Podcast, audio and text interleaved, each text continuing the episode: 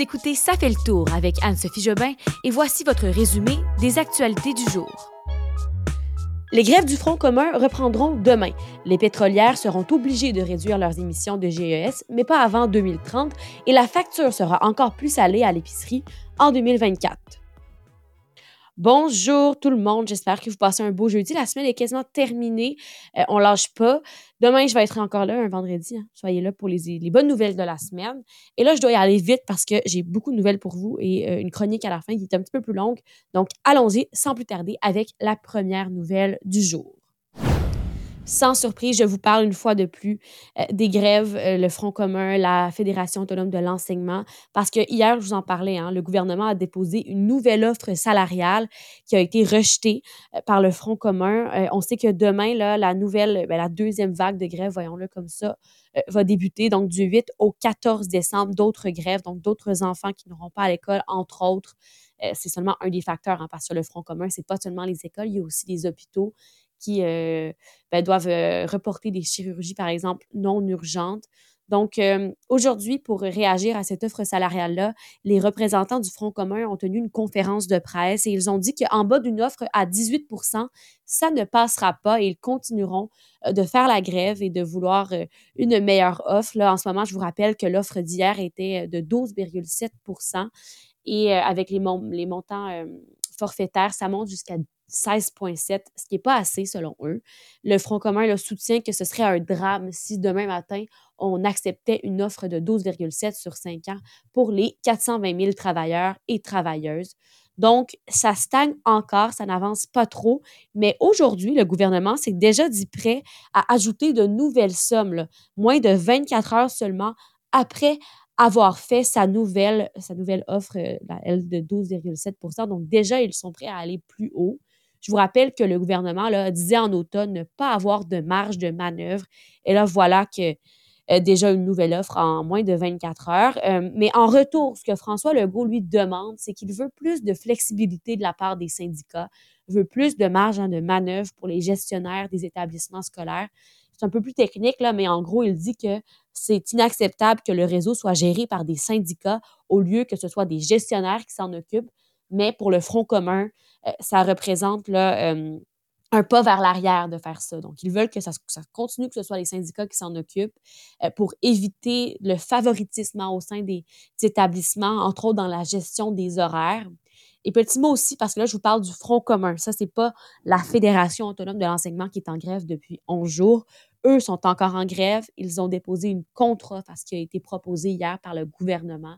On en saura peut-être un peu plus dans les prochains jours, mais chose certaine, ça commence à être des longues journées de grève pour les élèves de la Fédération autonome des enseignants de l'enseignement, oui. Euh, les enfants là, qui sont en grève depuis 11 jours, pour certains, pas tous. La Fédération des comités de parents du Québec qui disait en entrevue ce matin euh, sur les ondes de LCN, j'ai entendu dire, là, elle dit que les élèves sont en train de jouer leur année scolaire avec toutes ces journées manquées. Je vous parle du gouvernement fédéral qui a dévoilé aujourd'hui les détails du système national de plafonnement et d'échange des droits d'émission de gaz à effet de serre de l'industrie du pétrole. Donc, grâce à un nouveau règlement, les entreprises pétrolières et gazières du, Canada là, vont maintenant être contraintes de réduire leurs émissions de gaz à effet de serre. C'est une promesse depuis l'élection fédérale de 2021, mais le règlement va seulement entrer en vigueur entre 2026 et 2030. Selon les projections, il est attendu que ça entraîne quand même une réduction là, des émissions de 16 à 20% donc sous les niveaux de 2005, et euh, ça pourrait permettre d'atteindre la carboneutralité en 2050. Petite précision, c'est un règlement pour, qui a pour but là, de limiter les GES qui sont émis par l'exploitation du pétrole de gaz, mais euh, ça ne permet pas de limiter la production en elle-même. Il y a un nouveau rapport annuel sur les prix alimentaires qui est paru ce matin, les prix alimentaires au Canada. C'est pas nécessairement des bonnes nouvelles. On devait s'y attendre. L'épicerie va être encore plus chère en 2024. On parle d'une croissance des prix qui devrait varier de 2,5 à 4,5% et c'est surtout les produits de la boulangerie, la viande, les légumes qui vont connaître ces hausses de prix. Euh, on parle d'un bon de 700 dollars pour l'année pour une famille de quatre.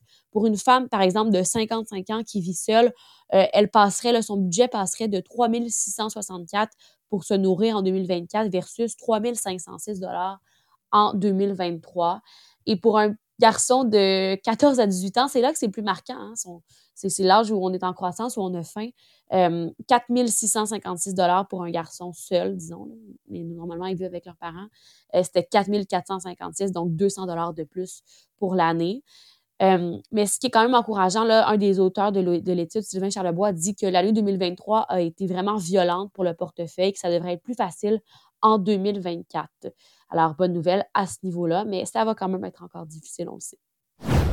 On revient sur un sondage euh, qu'on a discuté hier dans l'épisode de mercredi, un sondage de la firme Léger sur les intentions de vote des Québécois euh, pour la prochaine élection le provinciale. Et ce qu'on apprend dans ce sondage-là, c'est que la CAQ est un petit peu en train de s'effondrer et le PQ, lui, est vraiment en tête. Pourquoi on en reparle? Ben, c'est parce qu'on a le Jean-Xavier professionnel avec nous.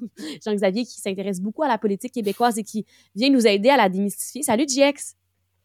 Salut Anso, moi euh, je trouve ça vraiment vraiment intéressant euh, de voir quelle attention médiatique on porte sur ce sondage-là. C'est la preuve que de plus en plus la vie politique est dominée par les sondages, qu'on gouverne par les sondages. C'était déjà le cas en France. On parle déjà euh, de la prochaine élection présidentielle qui aura lieu en 2027.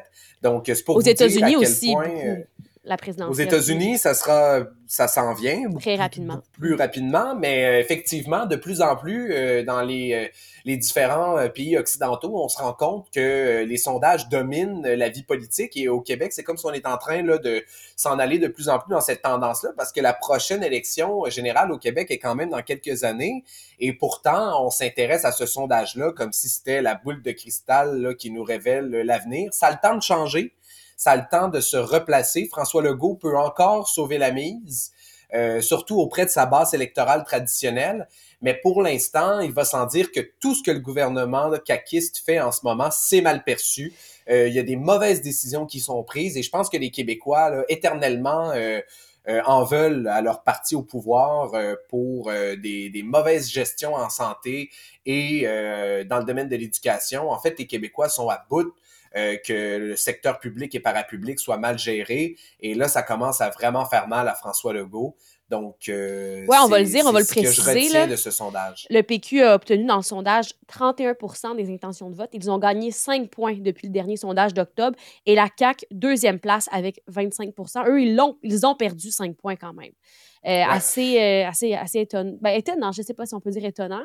Mais comme tu disais, ben, la. C'est étonnant, c'est étonnant parce que c'est une première dans l'histoire du Québec parce qu'un chef charismatique est en place, l'émergence d'un parti se fait aussi rapidement. Il y a des chefs qui ont réussi à faire changer euh, les tendances dans l'histoire du Québec, évidemment, mais de façon aussi drastique et aussi rapide, je crois que c'est une première, en effet. Mais ce qui est important de se rappeler, c'est que ce sondage-là euh, a le temps de changer pour François Legault, mais a le temps de changer pour PSPP aussi. Ça arrive rapidement, là, la ferveur PSPP euh, arrive assez euh, rapidement. Peut-être qu'elle va s'essouffler, peut-être que c'est trop rapide comme émergence, justement. Et Robert Bourassa disait que ces sondages-là là, de qui ferait le meilleur premier ministre ou si vous deviez voter aujourd'hui, pour qui voteriez-vous, c'est pas ça qui est important. Faut pas prendre ça en considération. Ce qui est important, c'est le chiffre d'insatisfaction.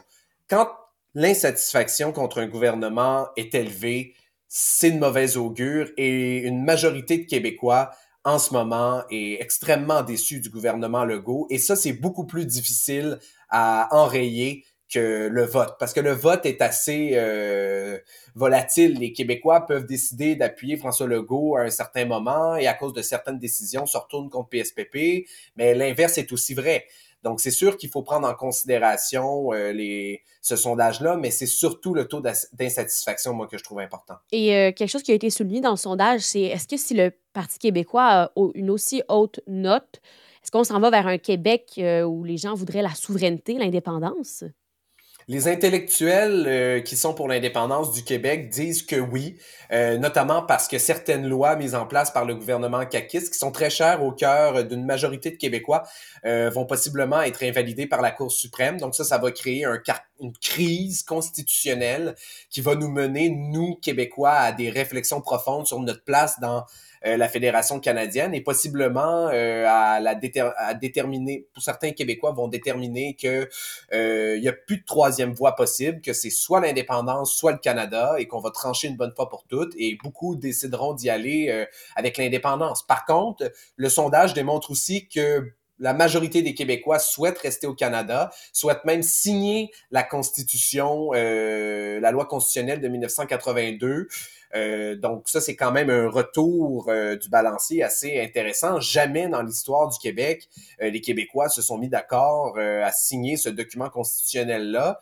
Et en ce moment, c'est comme s'il y avait une tendance, une mouvance à appuyer ce document constitutionnel-là ce qui est étrange parce que les Québécois, d'un côté, votent pour PSPP, mais sont prêts à voter euh, pour la Constitution de 82. Donc, ça témoigne tout, tout du paradoxe historique euh, de la scène politique québécoise. Et en terminant, je voudrais juste également dire un mot sur le Parti libéral du Québec. Mm-hmm, euh, intéressant également de voir à quel point euh, ils ont en ce moment dans leur dans leur euh, leur jeu les quatre as. Ouais, son quatrième. Ou, disons plutôt les trois as. Là, ils ont tout pour pour gagner en popularité, pour monter dans les sondages.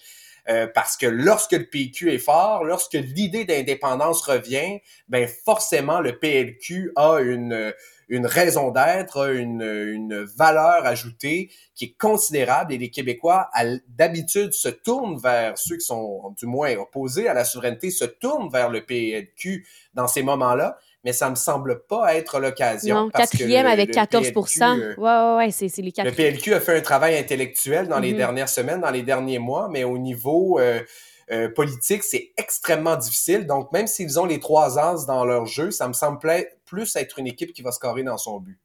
En effet, et certainement là, que vraiment la, la coalition Avenir Québec, un peu plus difficile ces temps-ci. Mais comme tu dis, c'est juste un sondage. On pourra te reparler au prochain. Merci, Jean-Xavier. on va avoir le temps en masse de se reparler. Hein, ah oui, c'est pas tout de suite. Merci. On va voir la présidentielle avant euh, euh, la présidentielle américaine. Merci, GX, d'avoir été là. Toujours intéressant. Au revoir. Bye bye. Et voilà, c'est tout pour aujourd'hui. Désolée, j'ai un peu débordé sur le temps. Euh, Jean-Xavier qui nous a livré une superbe chronique. Merci d'avoir été là et à demain pour les bonnes nouvelles du jour. Bye bye.